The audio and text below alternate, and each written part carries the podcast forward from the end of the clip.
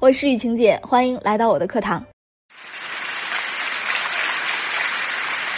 有任何情感问题想要解决，可以找到雨晴姐的小秘书小丽老师。小丽老师的微信是雨晴姐三三三。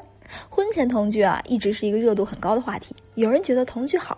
可以相互的加深了解，而且啊，更加知道对方值不值得让自己一直走下去。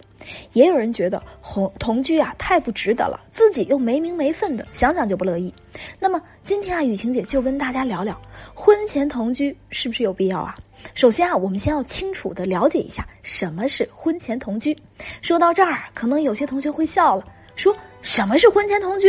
这话题也太简单了，那不就是俩人住一块儿吗？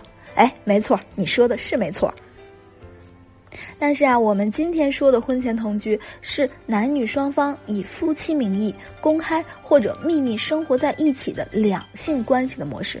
这种关系模式的前提是双方以结婚为目标，或者啊以长久发展为目标，从而啊展开共同的生活。我们也可以把他们理解为试婚。那么其次，婚前同居的目的是为了什么？如果说啊是单纯的为了减少房租，又或者说呢是为了缓解寂寞，又或者说呢就是单纯想找个人陪着我吃饭、陪着我睡觉，那我觉得婚前同居的意义并不大。婚前同居的目的是可以及时了解对方的生活习惯、三观、性格等，发现问题还可以及时止损，可以最大程度上减轻我们在感情上的损失和伤害。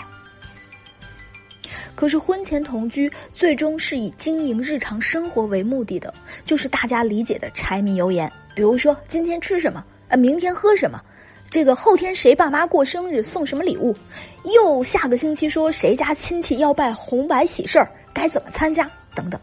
它呀是生活方方面面的体现，一定是有很多共同生活的轨迹以及共同消费的行为。但是啊，说到这儿。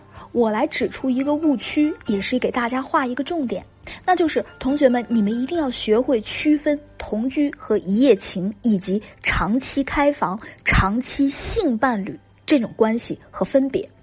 刚才的这些呢，都是男人以不结婚为目的的耍流氓行为。这类一夜情、长期开房的特点呢，就是比如说一周七天，他有三天或者两天过来找你。或者说啊，一到周末什么年假就消失了。这种人啊，八成他是有家的，他不过是到你的家里把你当做小三去使唤，或者啊，他不固定的到你家里找你过夜。这些啊，都是缺乏持久性、长久性以及对你的投入性的，根本就不是以结婚为目的的同居。了解了没有？那么我们具体该怎么识别呢？同学，你可以找到雨晴姐的小秘书小丽老师，小丽老师的微信是雨晴姐三三三，我们来具体的识别和分析。那么我们再来说一说，什么时候同居最为合适呢？你要知道，同居这件事情不取决于你要不要同居。关键在于你什么时候可以同居。当你准备和这个男人步入婚姻，当他对你的时间、情感和物质的投入都差不多到位了，那这个时候我们就可以考虑了。比如说，我之前有一个一对一学员，他的这个未婚夫呢，已经预计和他下个月就去领结婚证了，而且呢，男人也给了他充分的安全感，他们甚至已经付了首付的一半儿。而且呢，男人给她的彩礼都已经给的差不多了。此时我就跟她说，如果这个时候你想对这个男人进行更全方位的了解和考察，从而降低我们感情的风险，我认为这个时候的同居完全是可行的。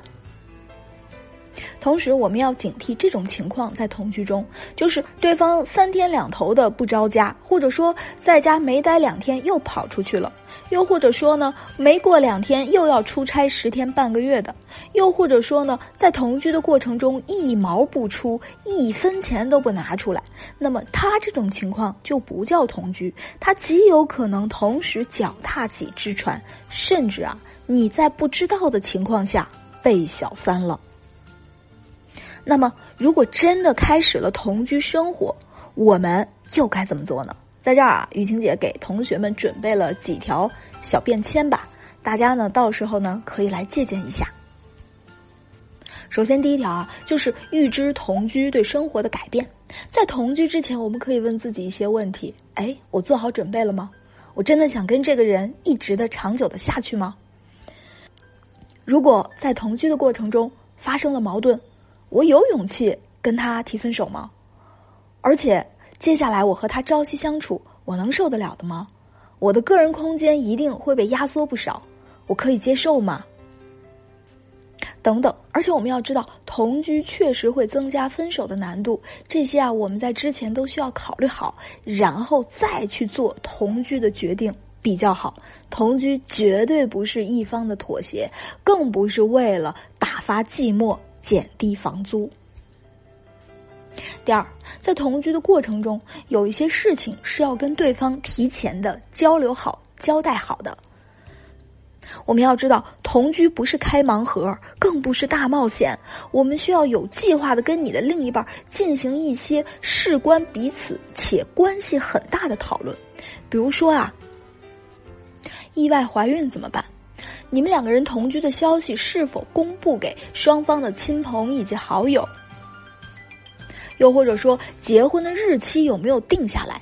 在这儿啊，雨晴姐特别的说一点：如果结婚日期定下来，那么同居你可以闭眼入了；如果你们房子、结婚的日期等等等等，家长见面都没有过，这个时候的同居就是开盲盒。